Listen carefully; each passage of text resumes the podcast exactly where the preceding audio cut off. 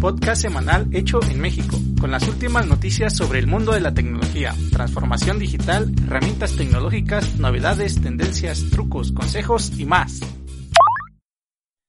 Continuando con el tema principal del episodio anterior, Google anunció que Google Meet será gratis para todo el mundo, permitiendo reunir hasta 100 personas durante 60 minutos como máximo por videoconferencia. Sin embargo, de forma excepcional, también anunció que del 4 de mayo al 30 de septiembre el servicio de Google Meet no tendrá límite de tiempo. Cabe notar que hasta ahora Google Meet estaba limitado a sus clientes empresariales y de educación. Otro punto a destacar es la diferencia entre Google Meet y Google Duo, las dos aplicaciones de Google disponibles a día de hoy dotadas de funciones de videollamada. Mientras Google Meet se alza como la gran aplicación de Google para videollamadas en el ámbito profesional, Google Duo ofrece una alternativa más pensada para el uso personal. En llamadas uno a uno, similar a FaceTime, o para un grupo reducido de usuarios. Por último, aunque considero que ambas aplicaciones son buenas alternativas a Zoom, pienso que Messenger Rooms de Facebook tiene más oportunidad de afianzarse en el mercado de las videollamadas a medida que termine de integrarse. Ahora que si necesitas organizar alguna reunión virtual en la que el video no es indispensable, les recomiendo morning.fm, una web para audioconferencias, con la que puedes hablar con mucha gente al mismo tiempo. Solo tienes que crear una sala, obtener un enlace y compartir dicho enlace. Así de simple, no se requiere registro ni aplicación para móviles. Repito la página morning.fm, morning sin G. Hablando de audio, Anchor, una de las plataformas más populares para alojar y distribuir podcast, adquirida por Spotify en 2019, ha lanzado una herramienta para convertir videollamadas grupales en un podcast de forma automática.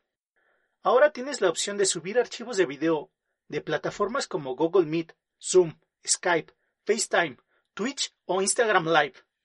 La herramienta convierte automáticamente el video en audio listo para publicar como podcast o editar como segmentos dentro de Anchor. Solo como comentario, yo utilizo Audacity para la grabación y edición de audio y la plataforma de iBox para alojar el podcast, aunque la verdad ya estoy pensando en migrar a Anchor. También en relación, Canon ha lanzado una aplicación para Windows 10 llamada iOS Webcam Utility Beta la cual permite utilizar 25 de sus cámaras iOS o PowerShot como webcams para transmisiones en vivo o videoconferencias.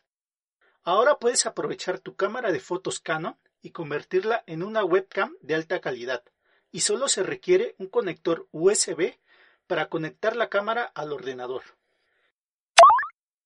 En otras noticias, tenemos que hablar inevitablemente de la pandemia, la cual ha tenido y tendrá un efecto negativo para muchos negocios.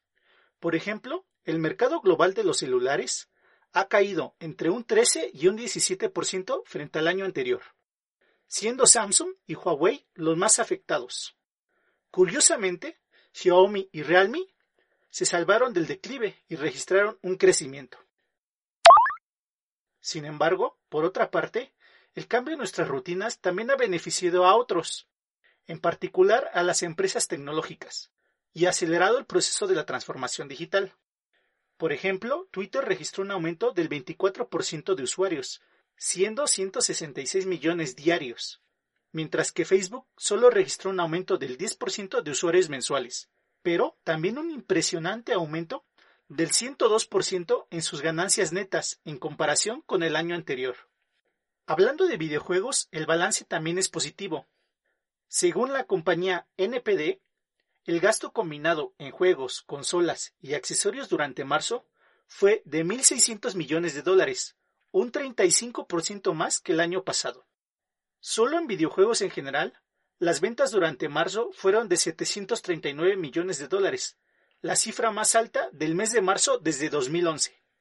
A este respecto, el juego mejor vendido de marzo es Animal Crossing New Horizons, el cual también se ha convertido en uno de los juegos más exitosos en la historia de Nintendo. El tercero para ser exactos. superado solo por Super Smash Bros. Ultimate y Super Smash Bros. Brawl. Sin embargo, en la lista de juegos más vendidos en lo que llevamos del año, Animal Crossing ocupa la segunda posición. El primero es Call of Duty Modern Warfare. La venta en consolas también ha aumentado. Nintendo vendió más consolas Switch que en la semana de lanzamiento de la consola, la cual fue hace tres años. Mientras que PlayStation 4 y Xbox One también aumentaron sus ventas en un 25%. Ya que entramos al tema de los videojuegos, esta semana se anunció el proyecto Summer Game Fest, un festival digital que inicia en mayo y termina hasta agosto, y promete traer muchos de los anuncios planeados para el evento de E3 de 2020.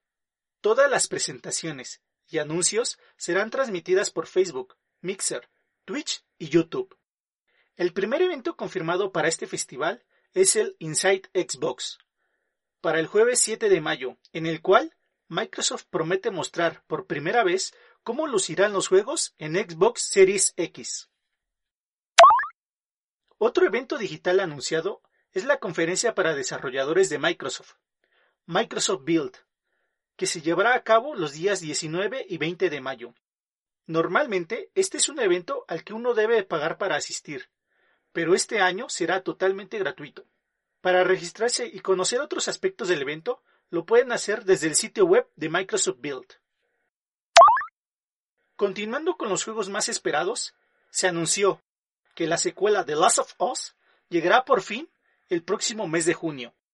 Como tema curioso, también se hizo viral la filtración en YouTube de varias escenas del juego por parte de algún empleado inconforme, mostrando varios giros inesperados del guion y arruinando la historia.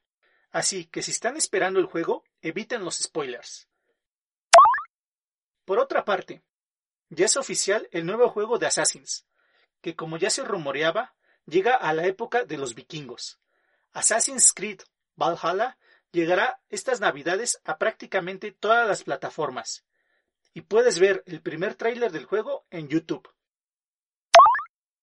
DJI presentó un nuevo dron, el Mavic Air 2, con nuevas mejoras, un sensor fotográfico de 48 megapíxeles, pudiendo ahora capturar videos en 4K a 60 fotogramas por segundo, y un tiempo de vuelo de hasta 34 minutos, mejorando los 21 minutos del modelo anterior. También es el primer dron equipado con AirSense, una tecnología que detecta y advierte al operador sobre aviones cercanos. Y se ha rediseñado el control, incluyendo ahora a un sistema de abrazaderas para situar el teléfono móvil en la parte superior.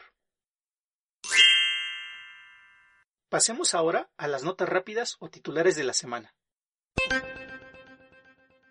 Toda la saga de Star Wars llegará a Amazon Prime Video en México. El próximo servicio de streaming, HBO Max, tendrá integración total con la app Apple TV. El Museo Británico Online uno de los museos más atractivos del mundo, ha incluido ya casi 4.5 millones de obras de arte a su colección, con atractivos objetos como la piedra roseta, esculturas del Partenón, objetos de Oceanía y de la Europa medieval. iRobot suspende sus planes de Terra, la rumba aspiradora robot para cortar el pasto. Bill Gates y TikTok donan 20 millones de dólares para la lucha contra el COVID-19. Pluto TV añade nuevo contenido a su servicio. Ya son 30 canales que se pueden ver gratis por streaming en México. Y despegamos al espacio. Ahora hablamos del próximo paso de la NASA para llevar al ser humano a Marte en la década del 2030. Se trata de la misión Mars 2020, en la que el vehículo espacial Rover Perseverance será lanzado en junio o agosto de este año hacia Marte. Y lo interesante de esta misión es que el rover no irá solo, sino que llevará sujeto a su panza un helicóptero, o más bien un dron, llamado Ingenuity, con el objetivo de demostrar el primer vuelo propulsado en otro mundo, y así, en el futuro, poder enviar aeronaves más avanzadas.